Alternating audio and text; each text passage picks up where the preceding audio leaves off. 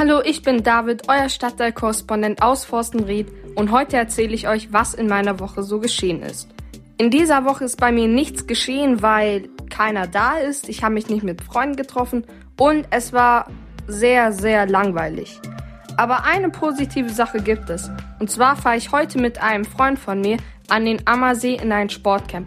Ich freue mich schon besonders auf das Sportcamp, weil wir treffen uns dort mit Freunden und mit anderen Bekannten und wir lernen da Leute kennen und wir können jede Sportart ausprobieren, vor allem am Wasser. Gleich nach der Kurzwelle geht's bei mir los und dann heißt es eine Woche lang Sport machen.